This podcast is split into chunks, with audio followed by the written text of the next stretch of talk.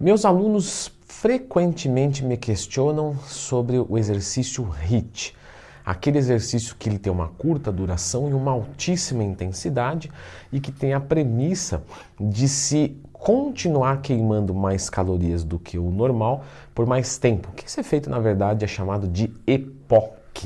Então já começa esse vídeo clicando no gostei, se inscrevendo aqui no canal, pois eu vou comentar sobre oito pontos importantes sobre o treinamento HIT. E o número 8 vai ser um benefício dele, uma coisa que é legal, que o pessoal esquece muito que o exercício HIT ele pode ser feito de qualquer tipo de modalidade desde que você consiga aplicar a intensidade. O que, que isso quer dizer?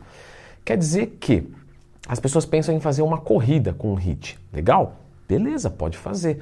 Mas eu não consigo fazer isso na bicicleta? Consigo. Então eu posso pegar minha bicicleta e correr pra caramba e depois ficar ali num, período de pausa ativa. O que é essa pausa ativa?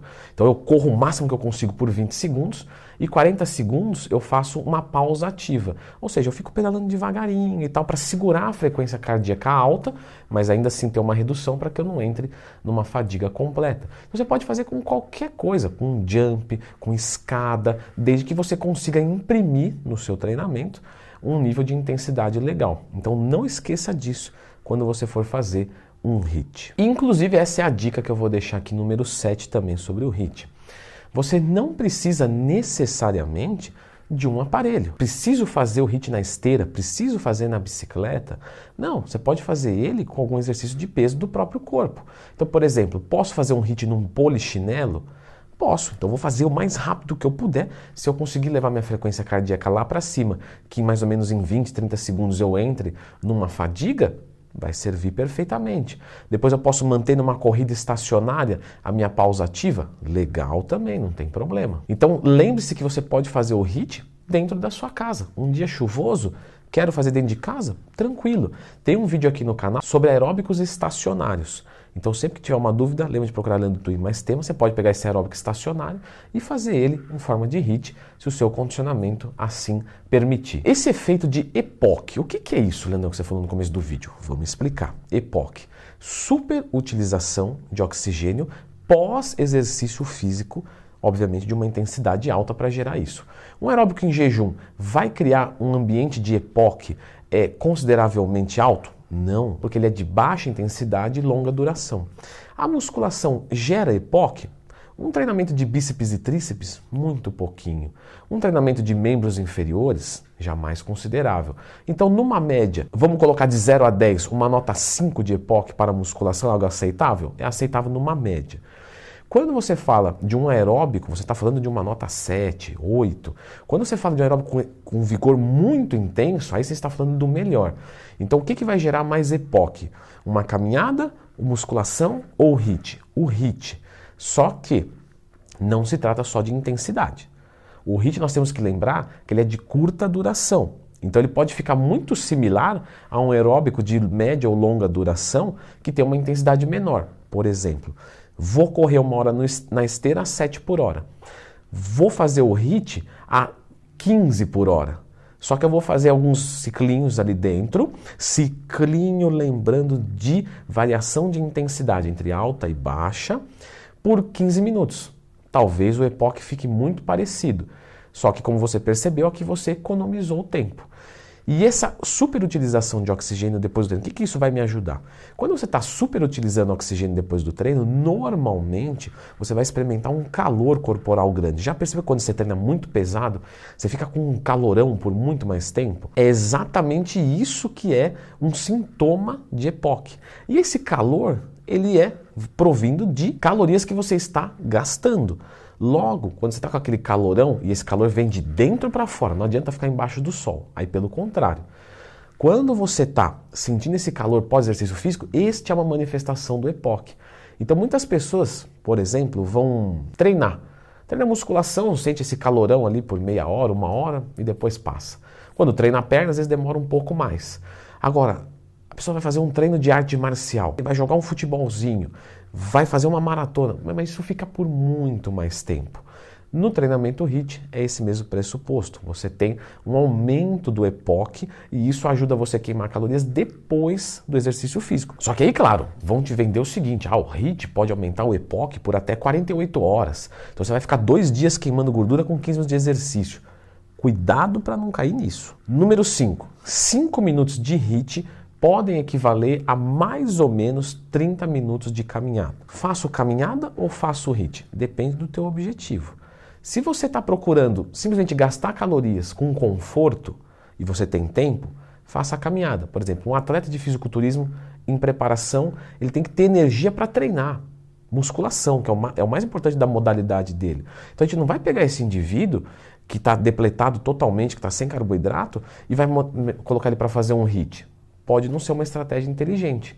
Ele prefere fazer uma caminhada para ter energia para treinar. Ele vai gastar o mesmo tanto de calorias. Vou pegar uma outra pessoa que não está em preparação nem nada e ela precisa queimar calorias e não tem tempo. HIIT é show de bola. Vou pegar um outro indivíduo ainda, que a questão de tempo dele é, é irrelevante, mas o que ele está buscando é uma melhora de condicionamento físico, cardiorrespiratório, para ser aprovado num teste de aptidão física de uma polícia. Ele vai fazer o quê? HIIT, porque caminhada ele não vai melhorar o condicionamento cardiorrespiratório dele. Número 4. Portanto, já que citamos isso, vamos continuar. A questão do HIIT melhorar o cardiorrespiratório. Quando você fala de melhorar o cardiorrespiratório, você normalmente treina próximo do limiar, aeróbico, anaeróbico. Ou seja, até aqui eu consigo compensar. O que é uma atividade compensada?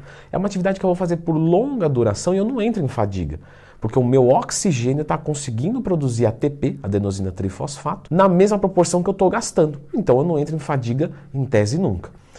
Quando eu treino acima desse limiar, eu estou falando que eu vou entrar em fadiga. O quanto mais eu for para cá, mais rapidamente eu vou entrar em fadiga. Ou seja, começa a ser uma atividade física descompensada. O tanto de oxigênio que eu coloco para dentro, eu não consigo fazer uma ressíntese de ATP, adenosina trifosfato, e com isso eu vou entrar em fadiga. Quando a gente está falando de um HIIT, nós treinamos acima desse limiar. Por isso que a gente entra em fadiga.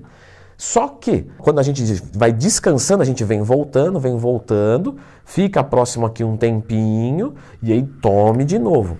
Esta é uma das maneiras mais eficientes, por todas as literaturas, de ganho de condicionamento cardiorrespiratório, porque você treina acima do limiar. E isso vai deixar um ambiente muito favorável para a melhora do cardiorrespiratório. Número 3, evita a perda de massa muscular. Pessoal, não é bem assim. Quando você fala de perda de massa muscular, você está falando de algo que é multifatorial, ou seja, tem influência de treinamento, excesso ou carência, tem efeito nutricional, tem influência hormonal. Então você não consegue garantir que nada por si só é catabólico ou anabólico. Isso é um contexto. Então você pode perder massa muscular fazendo HIIT, com certeza. Porém, você pode fazer HIIT e ganhar massa muscular, com certeza. Tudo vai depender dos outros fatores conciliados. Número 2. Como você treina acima do limiar, aeróbico, então você está entrando no limiar anaeróbico. Então ela entra como uma atividade mista, onde você tem uma melhora tanto da parte aeróbica quanto da parte anaeróbica. O que vai determinar isso é como você estrutura o seu treinamento. Se você fica mais tempo em anaeróbico, obviamente você vai focar mais para o anaeróbico do que para o aeróbico. Mas de qualquer forma você vai ter para os dois. Número 1. Um, quando é que eu faço o HIIT? Antes, depois de um treino, horário separado, faço em jejum. Ok, vamos lá. Se você quer melhorar o seu condicionamento acima de qualquer coisa, você vai fazer ele ou antes do treino, e o seu treino vai ficar em segundo plano, é isso mesmo, ou em horário separado. Você não vai fazer em jejum e nem depois de um treinamento, porque você quer o máximo de energia para conseguir jogar lá para cima a intensidade do seu treino e você melhorar isso o mais rápido possível. Se você quer simplesmente gastar calorias e a sua prioridade é o físico, você vai fazer ele depois do treinamento ou em horário separado, só que depois do treino. Então, primeiro musculação no dia, horário separado, HIIT. Ou vou fazer musculação e HIIT. Não vou fazer no pré-treino, porque isso vai tirar o meu desempenho. E aí eu vou treinar musculação com menos intensidade, o que não é o objetivo daquele indivíduo naquele momento, pelo menos. E o HIIT em jejum, Leandrão? Quando é que eu faço o HIIT em jejum? Normalmente, pessoal, não se faz o HIIT em jejum, porque ele é de alta intensidade e isso pode ser desinteressante. Algumas pessoas podem se beneficiar com isso. E é isso que eu quero que vocês entendam neste vídeo aqui sobre correr em jejum. Então, dá uma conferida aqui que eu expliquei tudo sobre correr em jejum, que o HIIT entra incluso aí.